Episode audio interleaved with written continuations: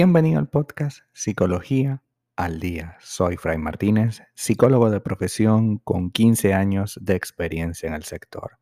Como pudiste ver en el título de este episodio, hoy vamos a hablar un poco acerca de cómo detener esos pensamientos que están allí constantemente, que te preocupan, pero en ningún momento puedes tomar ninguna decisión al respecto.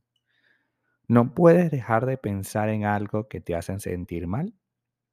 Es la pregunta más común, ¿no? O sea, piensas en algo que te hace sentir mal, es una preocupación generalmente excesiva o exagerada y esa situación, ese pensamiento te hace sentir mal. A este tipo de pensamientos se les conoce como pensamientos rumiantes porque se repiten una y otra vez. Si bien en algunos casos nos generan mayor problema, en otros pueden causar un malestar terrible para quien los padece. Los pensamientos rumiantes suelen asociarse a ciertos trastornos mentales. Claro que sí.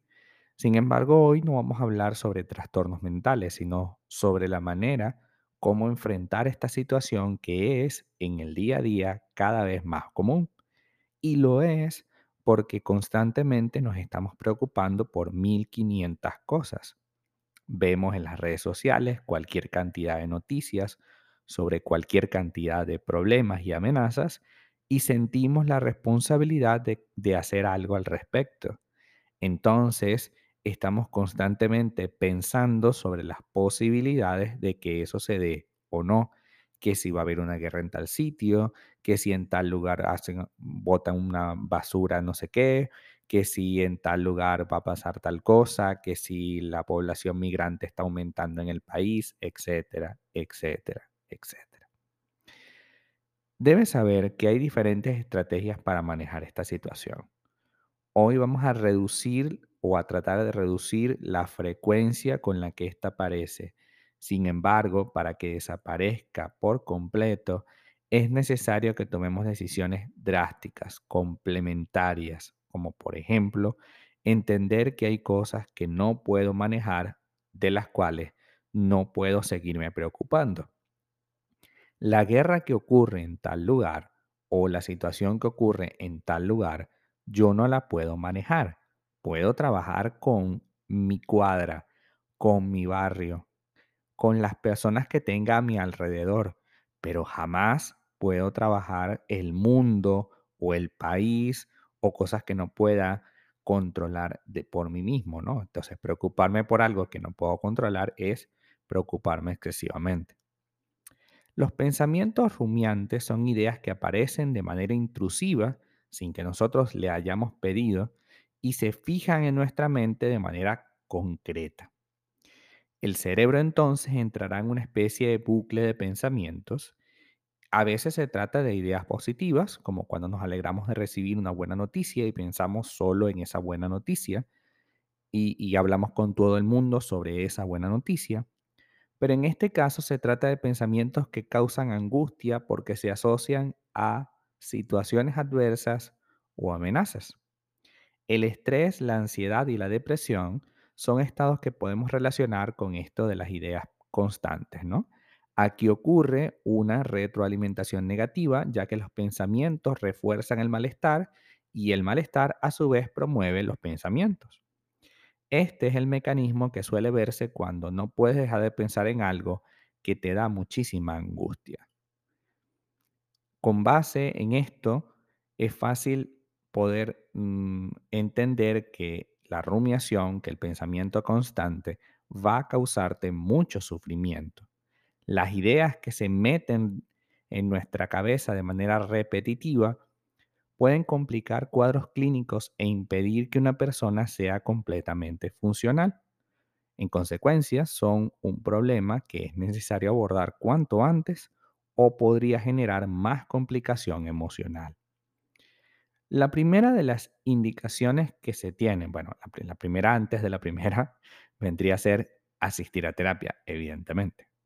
Pero bueno, en, en este caso vamos a hablar de algunos elementos que puedes hacer antes, ¿no?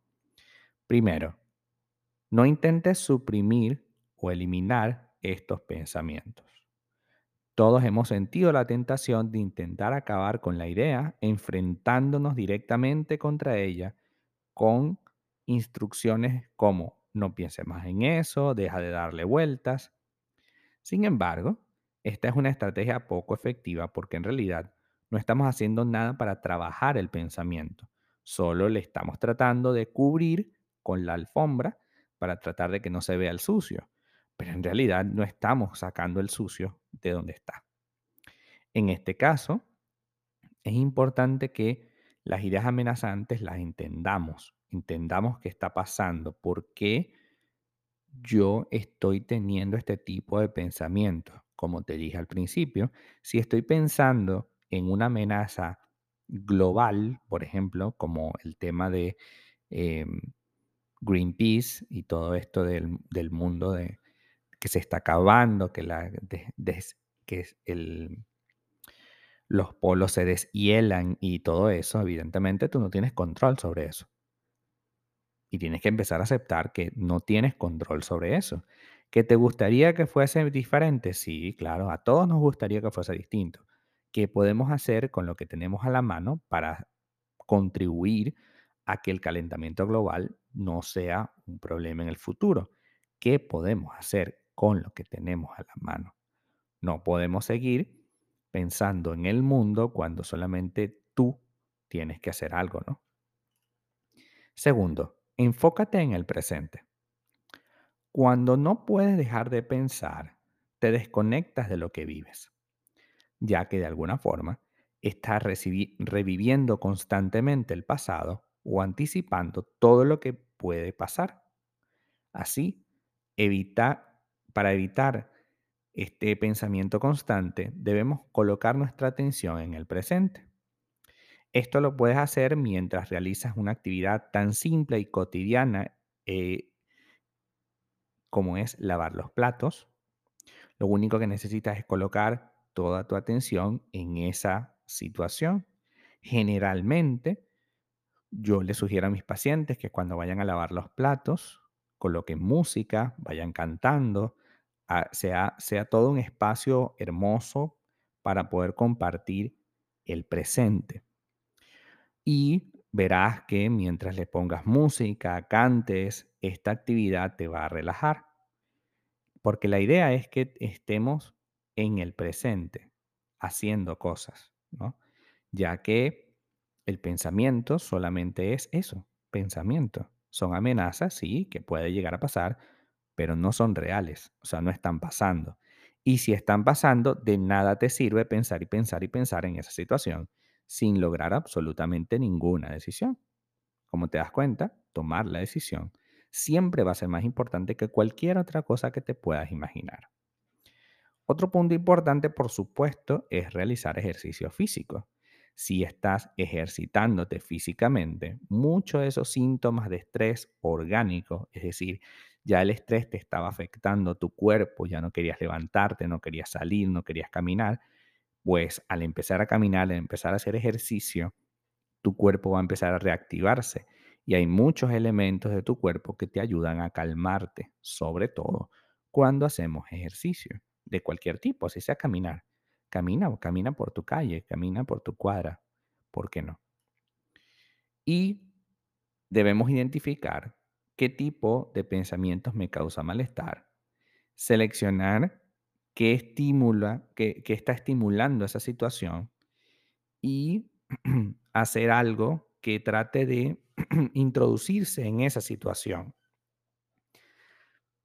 que tratemos de ver cómo está sugiriéndonos eh, este pensamiento, qué, qué acciones nos está sugiriendo este pensamiento. Al final, lo único que importa, lo que siempre va a importar, es lo que hagamos hoy. Debemos detener el bucle de pensamiento y devolver tu atención siempre, siempre de los siempre al presente. Incluir ideas más positivas, modificar ese esquema de pensamiento tóxico, va a aumentar tu bienestar radicalmente. Debemos señalar lo que podemos trabajar y aceptar que no todo en la vida lo podemos controlar y que hay cosas que al escapar de nuestro control no podemos ponerle el foco de atención. El mundo es un desastre, ok, lo sabemos, pero ¿qué podemos hacer en tu calle, en tu cuadra, en tu pueblo? ¿Qué podemos hacer con las personas que tienes alrededor? ¿Cuántos amigos tienes? ¿Cómo puedes contribuir a hacer una especie de cadena en el que cada uno de las personas se convierte en un multiplicador? Eso sí podemos hacerlo, eso sí está a nuestro alcance. No se trata de cambiar al mundo, sino de cambiar algo pequeño como tu calle. En ese sentido, va a empezar a mejorar cosas en tu vida y a la larga pudiera mejorar el mundo. Entonces, trabajemos en nosotros mismos, entendamos que estos pensamientos constantes, este bucle de pensamientos es solo mío, es mi responsabilidad y como tal tengo que trabajar en ello para poder solventarlo. Hasta acá nuestro episodio el día de hoy. Muchísimas gracias por quedarte aquí hasta el final. Si deseas saber más sobre mi contenido, www.fraymartinez.com. Para consultas online, www.fraymartinez.com y también sígueme en mi Instagram, arroba fraymartinez20. Muchísimas gracias y hasta el próximo episodio.